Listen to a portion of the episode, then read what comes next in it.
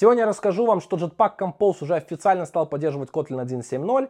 Появилось много классных изменений в Jetpack библиотеках. View модель прям классно прокачали с помощью Creation Extra и много всякого интересного еще.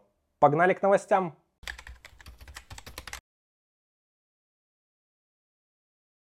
Интернет Explorer все. Microsoft прекратила поддержку браузера. Для многих станет новость, что Internet Explorer до сих пор поддерживался и развивался. Да, вот буквально недавно только все это завершилось.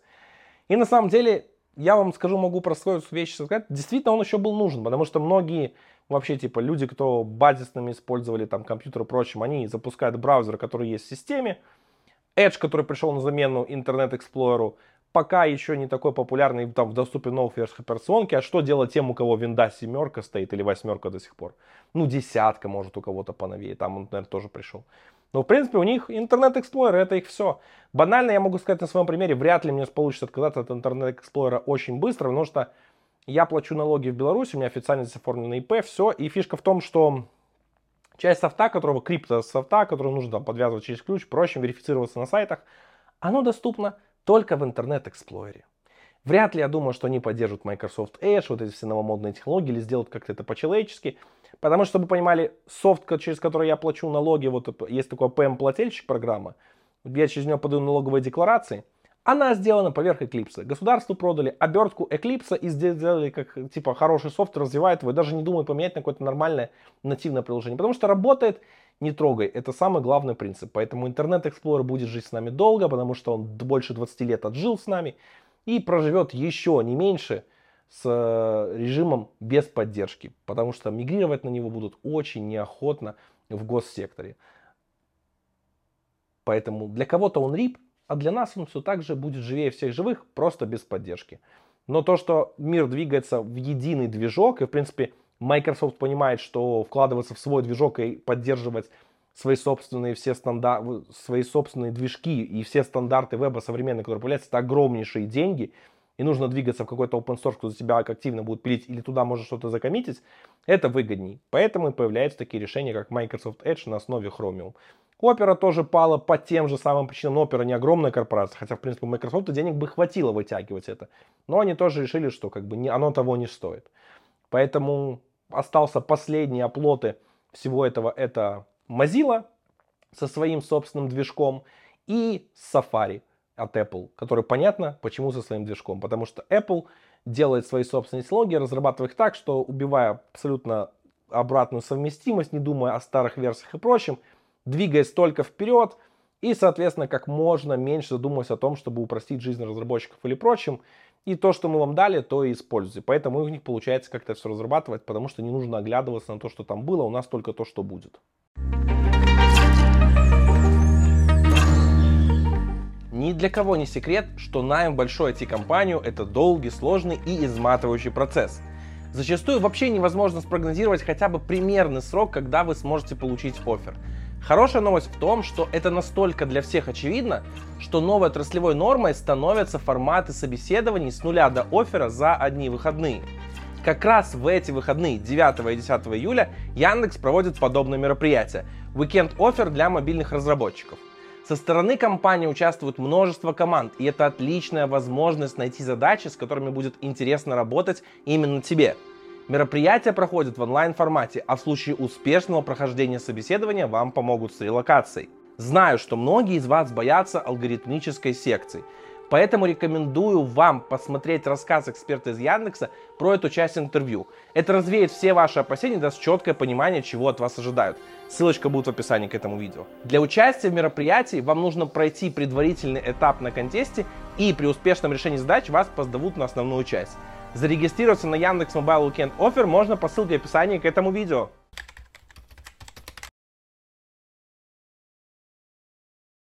В российский магазин «Наш Стор» начали приходить иностранные приложения, в том числе из Беларуси. Ну что, вот потихоньку магазины развиваются российские, которые появились, скажем, экстренно, но вполне возможно они станут прям такими хорошими, хорошими штуками. Надо дать им время, я думаю, раньше осени или даже вообще зимы ждать ничего не стоит, прям вот раньше ничего хорошего в них прям такого существенного не будет, но я думаю, задел у них есть, как минимум они уже начинают работать не только с российскими компаниями.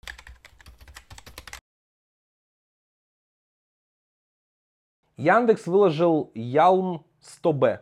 Сейчас это крупнейшая GPT-подобная нейросеть в свободном доступе.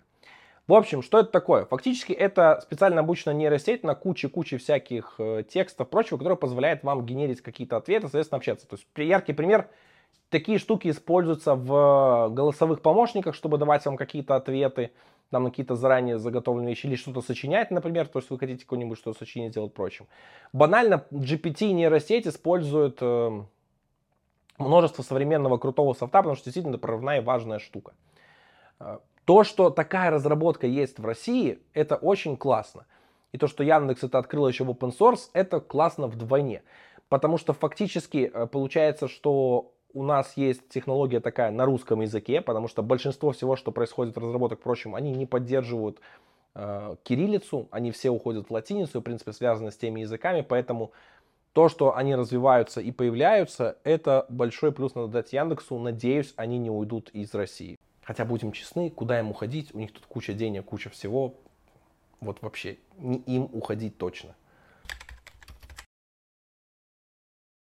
Kotlin Conf возвращается. В апреле 2023 года снова пройдет Kotlin Conf. Предыдущий был аж в 2019 году. Четыре года практически пройдет между тем, как состоялись конференции. Там меньше, чем 4 года, 3,5, по-моему, в декабре 2019 была последняя конференция, которая состоялась до ковидного. Так вот, э, билеты Super Early Bird раскупили практически мгновенно. На момент записи этого видео еще доступны ранние билеты. Они стоят, по-моему, 375 евро плюс еще НДС. Все это событие состоится в Амстердаме. Лично я бы очень хотел там побывать, но не настолько, чтобы заниматься сейчас всеми вопросами с визой, добираться туда черт знает как, и вообще иметь шанс, что прямо перед самым событием мне все-все-все отменят. Поэтому, если у вас есть желание, обязательно попробуйте сделать это, купить билеты, всем этим заняться прочим. Если у вас желания, уверенности нет, не занимайтесь, потому что ждать еще практически целый год до самой конференции. Почему стоит подождать? Как минимум, потому что, например, на 2012 году я там смог пообщаться с гуглерами, с Романом Елизавровым за карутиной. В принципе, встретил много своих знакомых ребят из разных регионов. Э, и, в принципе, был классный ивент. К сожалению, текущее состояние в мире и все сложности, честно, вот потратить там несколько дней на то, чтобы вот съездить на этот ивент, плюс еще сколько потратить времени на то, чтобы все подготовить документы и прочим, я лучше посижу, пофигачу контент и потом посмотрю все записи. Я только понял, как давно я не делал новостные выпуски, потому что уже прошло два апдейта джетпака, которые выходят раз в две недели. То есть, как минимум, я уже затянул с интервалами, надо обратно вкатываться. Поэтому сейчас сразу за два джетпак апдейта отдуюсь за один раз. Так вот, э, то, что вышло 15 июня, порадовало нас тем, что бенчмарк 1.1.0 стал стабильным. И самая главная фича, которая там появилась, это Baseline Profiles. Это новая штука, которая позволяет вам э, делать профили для э, арт-компилятора, для арт-виртуальной машины и, соответственно, ускорять холодный старт вашего приложения. Это можно использовать как для библиотек, так и для приложений. В общем, штука полезная. Особенно она в Compose играет большую роль. Также обновили микровенчмарки, добавили поддержку макровенчмарков. В общем, все идет и цветет и пахнет. Помимо этого, все активнее и активнее библиотеки перебираются на Kotlin. То есть уже Annotation 1.4.0 перебралась на Kotlin. А, уже начали переписывать коллекции на Kotlin. И, в принципе, множество-множество библиотек все больше и больше теперь будут Kotlin First. И Java в них будет только, соответственно, из интеропа, что меня радует, потому что, в принципе, вся Android-разработка уже давным-давно на Kotlin, мы говорим про прикладную разработку, поэтому станет только лучше все это использовать. Обновление Jetpack, которое вышло 29 июня, в основном было сконцентрировано вокруг новых возможностей View модели. Туда добавили Creation Extra. Это способ передавать параметры при создании новой View модели в фабрике. И это действительно удобно, потому что теперь нам не нужно создавать несколько фабрик, которым нам нужно в конструктор передавать параметры, а мы можем использовать одну и, заготовив специальные ключи, туда теперь передавать все, что нам необходимо. Например, теперь мы сможем избавиться от Android View Model Factory, который мы используем для того, чтобы получить application контекст. Это теперь можно было сделать в любой фабрике с помощью получения из Creation Extra значения по ключу, который, соответственно, хранится теперь во View Model Factory. Это удобно и позволяет делать много классных вещей. Все это заинтегрировали сразу с Navigation, с фрагментом и с Activity. Помимо этого, для View модели сделали много улучшений, чтобы удобнее с ней работать было в Kotlin. Например, появилась специальная Compose функция такая, чтобы создавать View модель без необходимости создания фабрики.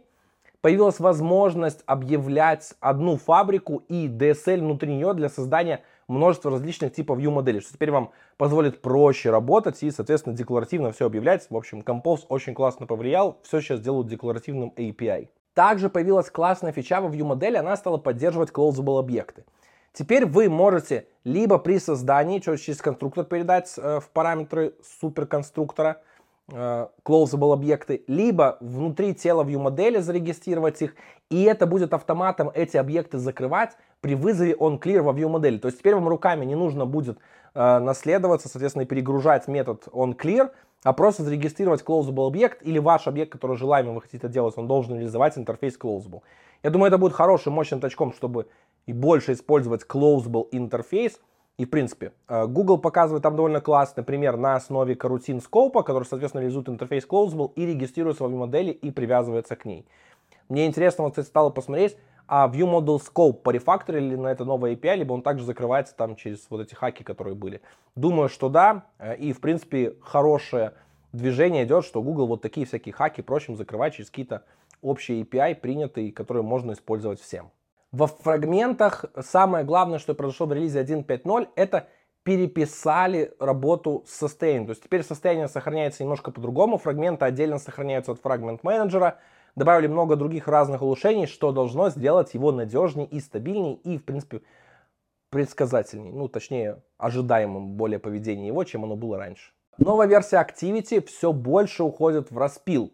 То есть, если раньше мы там только уже перешли к тому, что появился Activity Result API, Э, и другие какие-то там маленькие методы, то теперь у нас вообще, в принципе, все колбеки, которые были в Activity, больше не стоит использовать, для них сделали провайдер. Например, вместо onNewIntent callback метода, который приходит, когда вам приходит новый intent в Activity, вы теперь должны использовать onNewIntent провайдер и, соответственно, через него регистрировать callback и получать. Какие плюсы этого API? Ну, во-первых, теперь это спокойно можно выносить в другие классы и не нужно делать много перегрузок в Activity. Это позволит ее разгрузить, сделать кода меньше. И, в принципе, роль Activity уходит все именно вот такой на точку старта приложения. И дальше вы работаете в классах, которые к вам привязаны. Что действительно удобно и хорошо. Потому что Activity не самое удобное место, потому что в нем сконцентрировано очень много всяких методов, специальным жизненным циклом и прочим. И что действительно декомпозиция это круто. Также вышла библиотека камера X110 из важных изменений там добавили поддержку работы с видео, сделали множество всяких улучшений для фотографий, части API перевели из экспериментов в Stable и много-много всяких очень крутых штук. К сожалению, я не так много работал с камерой, да, можно сказать, что практически не работал с ней за свою карьеру. Вот так бывает, да, с какими-то API ты просто не сталкиваешься. И мне трудно оценить вообще, насколько камера X хороша и прочим. Если у вас есть такой опыт и вы хотите им поделиться, напишите в комментах, я буду или в комментах, или в личку мне где-то, я буду очень рад вас позвать и, соответственно, пообщаться вообще про камера 2 API, про то, как сделается приложение камеры, камера X, насколько хороша и вообще решает ли она проблемы, или это просто очередная поделка Гугла, которую фактически мало кто будет к себе затягивать. В общем, пишите на связи. Почту мы найдете в контактах.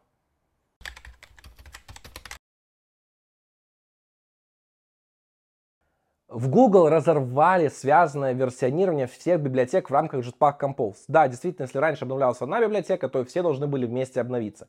Сейчас они могут иметь независимые версии, и это уже вот будет, уже прям начиная даже с последних RC-шек Compose. 1.2.0 Compose Runtime и вовсе вышла в стейбл. Это сделано с очень важной целью. То есть, так как теперь библиотеки развязаны, обновлять их можно независимо доставлять быстрее всякие разные фичи. И одной из проблем Jetpack Compose было в том, что он строго был привязан к определенной версии Kotlin. То есть вы используете, например, Compose 1.1.0, вы должны использовать версию, с которой он вышел. Используйте какую-то бетку, должны и Kotlin обновить до этой версии. Как раз-то все это завязано только на Compose Runtime. И фактически теперь, если у вас Compose Runtime может обновляться независимо, плюс в нем будет гарантироваться поддержка старых версий Compose и новых. То есть фактически вы Compose Runtime можете обновиться до самого свежего, который будет с 1.7.0. Кстати, это как раз 1.2.0 стейбл, который вышел с анонсом этого важного события. Так и вот теперь вы можете получать последние фичи Kotlin с помощью Compose Runtime, никаким образом не эффектис библиотеки, которые вы используете с набором всяких функций, там эм, именно Material и UI китасного и прочего. Вот эти все части теперь будут независимы, что очень классно решает одну из самых основных проблем которое Compose лимитило в плане ограничений, приходило, заставляло использовать бетки, либо держаться на старой версии Kotlin. Я этому несказанно рад, потому что я на самом деле думал, что это все очень сильно привязано к стабилизации плагинов компиляторов Kotlin, который пока вообще даже не светит там ничем, только именно там на фоне каких-то там отдельных высказываний команды. Но то, что теперь мы э, лишились одного такого недостатка Jetpack Compose, очень классно. Я надеюсь, что это протечет и в Compose Multiplatform, и мы будем отвязаны от всех этих ограничений повсеместно.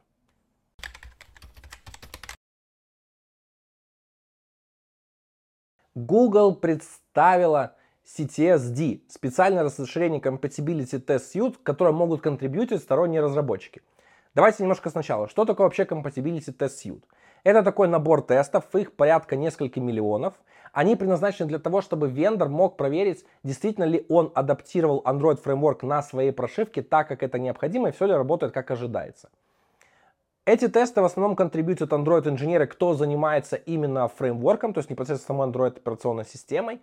Но тут важная вещь. Как видите, то, что они занимаются и пилят все эти вещи, мы очень много видим проблем с э, работой в фоне, с каким-то поведением там Bluetooth, камеры других вещей. Мы вообще не понимаем, почему это так происходит. И разные вендоры это имплементируют по-разному. Хотя Google каждый раз нам говорит, что вот мы в этом году поработали лучше, чтобы ожидаемое поведение, которое мы декларируем в Android, там, в API и прочем, оно было у всех вендоров. Но, к сожалению, все происходит абсолютно не так. Каждый вендор хочет выделиться, дает какие-то свои оптимизации, жестко режет фоновые приложения, а кому-то вообще дает зеленый свет всегда. Так вот, теперь девелоперы могут законтрибьютить в специальный тест-сьют, вот этот CTSD, туда свои тесты, которые будут это проверять. Естественно, разработчики будут стараться контрибьютить то, что им захочется. То есть то, что они считают более нужным или проблематичным. Надеюсь, что с фоном будет там много.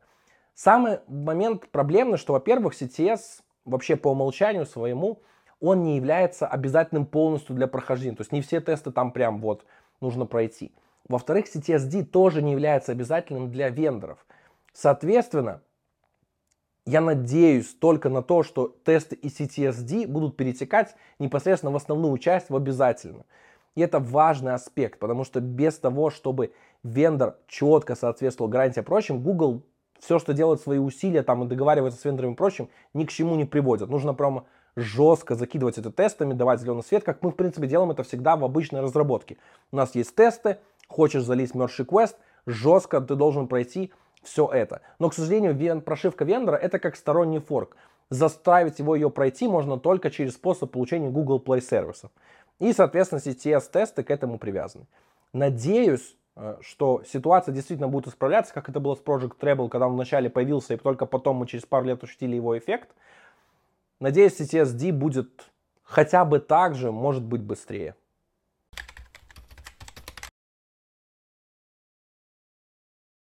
Кодогенерация в Coin теперь стабильна. Библиотека Coin Annotation стала э, стабильной, вышла в релиз 1.0, и теперь вы можете декларировать аннотации над своими зависимостями, вам будут генериться модули, которые вы позже можете включать в свой граф. Я когда эту новость запостил в Телеграме, сразу понеслось, все, типа, пипец, все плюсы, которые были от Koin а, то, что он там не генерил код, теперь уходят, там новый Dagger дают. Так, давайте разбираться по очереди. Первое. Нам не дают новый Dagger. Фактически Koin Annotations это расширение, которое опционально для использования. Хотите его использовать, хотите, чтобы вам генерились ваши зависимости в модулях, и вам не приходилось это делать руками, давайте, пожалуйста, вот вам вариант. Не хотите, пишите все руками сами, как это было раньше, не теряйте на процессинге аннотаций. Второй момент. Нужно понимать, что это очень сильно упростит переход для тех, кто использует коин после даггера и привык к этим штукам, или у того, у кого огромные приложения, и менеджить графы коина становится тяжело, поэтому тоже важная штуковина. В-третьих, разберитесь сначала, прежде чем что-то писать, потому что очень важно понять вообще, для чего технология делается, а уже потом, соответственно, начинать кричать, как все становится плохо и что вы тут все ломаете. Коин неплохое решение для небольших проектов. К сожалению, с ростом проектов я ощущал от него очень много боли и в отдельных местах. Если у вас все жестко не покрыто тестами, к сожалению, коин может приносить неприятные проблемы в очень местах, в которых вы не ожидаете. Поэтому появление Coin Annotations я считаю хорошим решением, которое действительно может теперь дать новые возможности и упростить какие-то задачи на большом масштабе.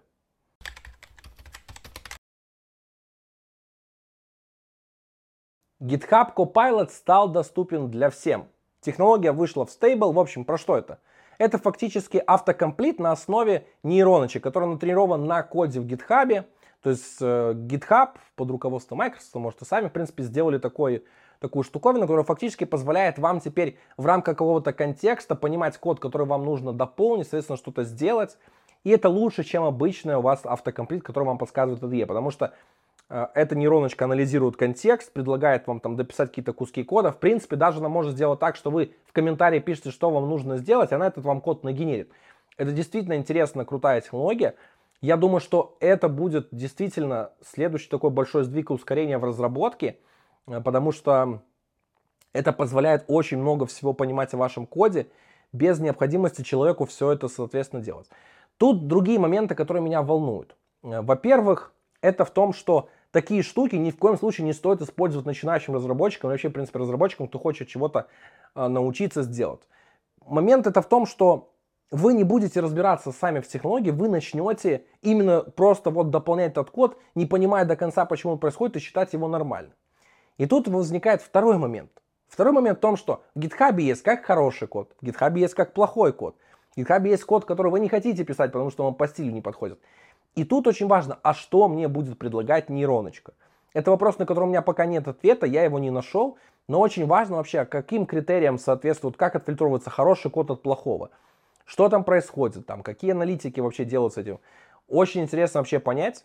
Единственное пока что Kotlin и Android официально не поддерживают, там поддерживают большей частью скриптовые языки, такие JS, Python и прочим. Но с Kotlin Copilot я пробовал, работает без всяких проблем, все хорошо, есть результаты.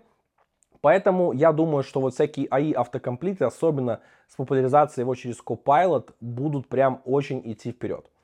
Copilot доступен всем абсолютно бесплатно на 60 дней, потом придется платить 10 долларов в месяц или 100 долларов в год. Без сети у вас работать с Copilot не получится, потому что он работает на серваках у GitHub, соответственно, нужно постоянное подключение к интернету, что тоже, в принципе, такой небольшой минус. Но запихнуть все это локально себе на ком, вы бы с ума сошли в виде плагина, у вас бы вообще бы там, не знаю, сколько нужно было бы места. Поэтому наслаждаемся, пробуем и пишем свои комментарии, если уже смогли попробовать либо Copilot, либо какой-то другой AI автокомплит. Я вот, кстати, задумался, а такой автокомплит вообще оставит разработчиков в командах? Или будут только фактически, как сейчас, типа вместо разработчиков только будут все AI-код писать, а лиды будут merge реквесты смотреть и, соответственно, проверять, все ли там нормально написано, и мержить это. И учить так AI делать код лучше, а потом еще и лидов заменит. Страшно, короче, обо всем этом думать. Надеюсь, что мы еще будем нужны. Разработчики из Яндекс Музыки выложили классную статью на Хабре про то, как они рефакторили свое приложение с больше чем 10 годами легаси. Это действительно интересно, уникальный опыт, потому что Яндекс Музыка это продукт живой, который развивается, в нем миллионы пользователей, там нельзя ничего сломать. И ребята по четкому очень прям разложили, вот, как нужно подготовиться, как построить какой-то план, как это решение идти, как это все строить, делать. Я очень рекомендую, если у вас есть подобный процесс, если вам, в принципе, интересно процесс рефакторинга, как он делается, почитайте эту статью. Это хорошее начало, чтобы оттолкнуться и подготовиться к такому сложному процессу.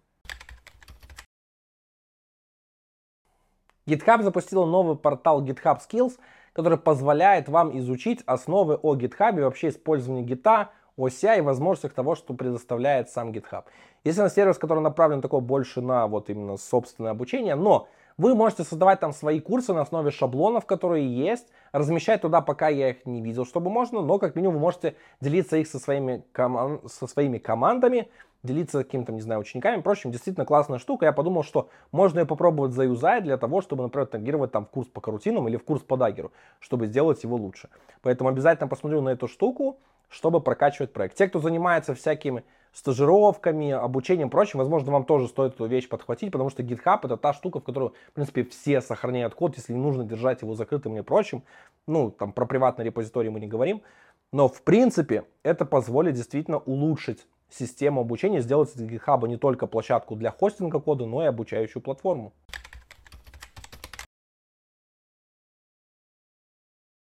Статья на официальном блоге Android Developers на Medium называется Jetpack Compose Stability Explained. Рассказывает подробно вообще, а что такое процесс рекомпозиции, как он завязан на stable классы и на immutable классы. Вообще, для чего они нужны, зачем эти аннотации нужно ставить на них, как они влияют на процесс, как они могут ускорить вашу работу, как, соответственно, понять, почему ваша рекомпозиция происходит долго, что вы где-то накосячили.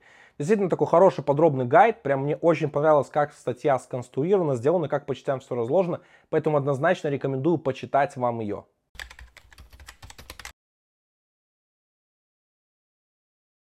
Google унифицирует свой паспорт-менеджер сквозь все приложения, продукты и платформы. Наконец-то это случилось, теперь он будет у нас универсальным.